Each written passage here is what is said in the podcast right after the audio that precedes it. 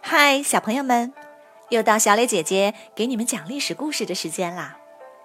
今天我要给你们讲的故事名字叫做《奇货可居》。秦军围困邯郸一年多了，这天从邯郸城里跑出来一个人，他没有躲躲藏藏，而是直接走到了秦军面前。这个人是秦国太子的儿子，名叫异人。太子有二十几个儿子，异人不受宠爱，在渑池之会后被当作人质派到了赵国。从几年前开始，秦国和赵国的矛盾越来越激化，异人被赵国冷落，生活得很落魄。这时，有个有钱的富商叫吕不韦，正好到邯郸来做生意，知道了异人的身份。他觉得，如果好好利用，有望可以发笔大财。他对异人说：“虽然你很落魄，但你爹是太子啊，以后就是秦王。如果你也能当上太子，以后就也是秦王。我多少有一些钱，如果你愿意的话，我来帮你。”异人很高兴，说。能离开这鬼地方，我就心满意足了。如果我能当王，一定不会亏待你。两人一拍即合。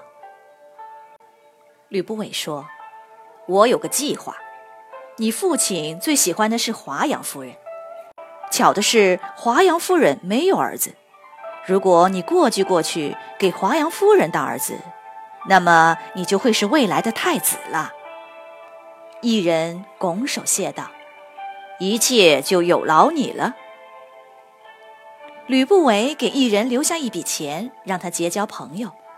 他自己带着一大笔钱和礼物来到秦国首都咸阳。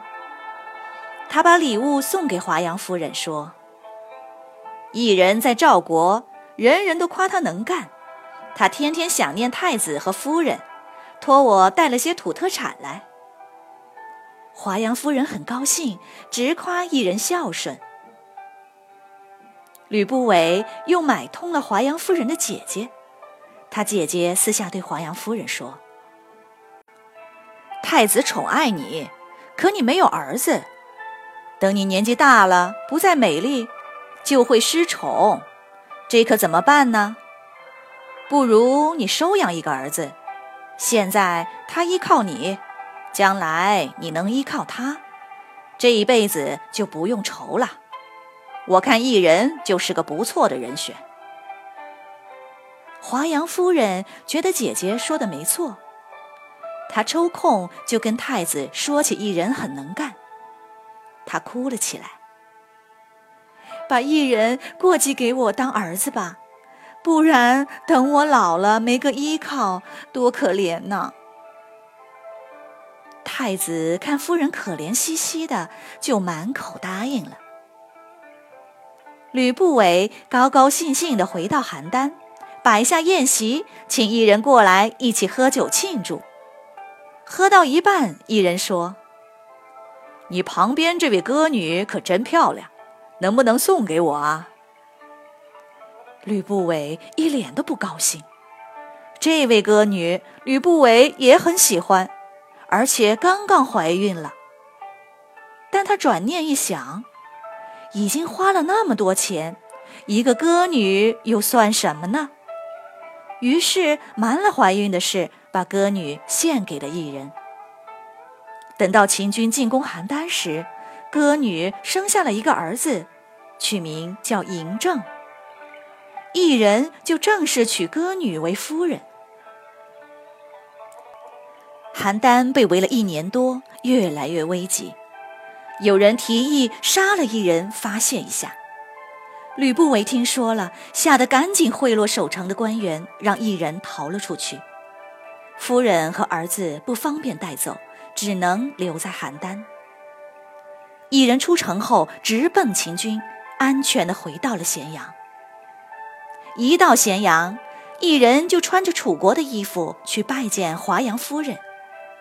华阳夫人很高兴，说：“我就是楚国人，看到你真亲切，就像是亲生儿子一样。”异人见华阳夫人喜欢，为了讨好他，就改了个名字，叫子楚。几年后，当了五十五年国王的秦昭王死了，已经五十多岁的太子继位。赵国把异人的夫人和儿子都送回了咸阳。第二年，太子举行正式继位仪式，不料三天后竟突然去世了。这样，异人继位，当上了秦王。异人兑现承诺，拜吕不韦为宰相，封为文信侯，赏给他洛阳十万户人家。吕不韦一下子就风光了起来。又过了四年，异人也去世了，由年幼的嬴政继位。吕不韦就把持朝政，被尊为仲父。他成了天下第一号大人物。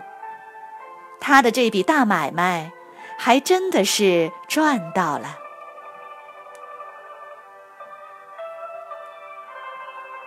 好了，小朋友们，今天的故事讲完了。你觉得吕不韦的这笔大买卖是赚的可能性大，还是赔的可能性大呢？欢迎你们进入公众号，用语音回答哦。好了，小朋友们，那我们下一个故事再会。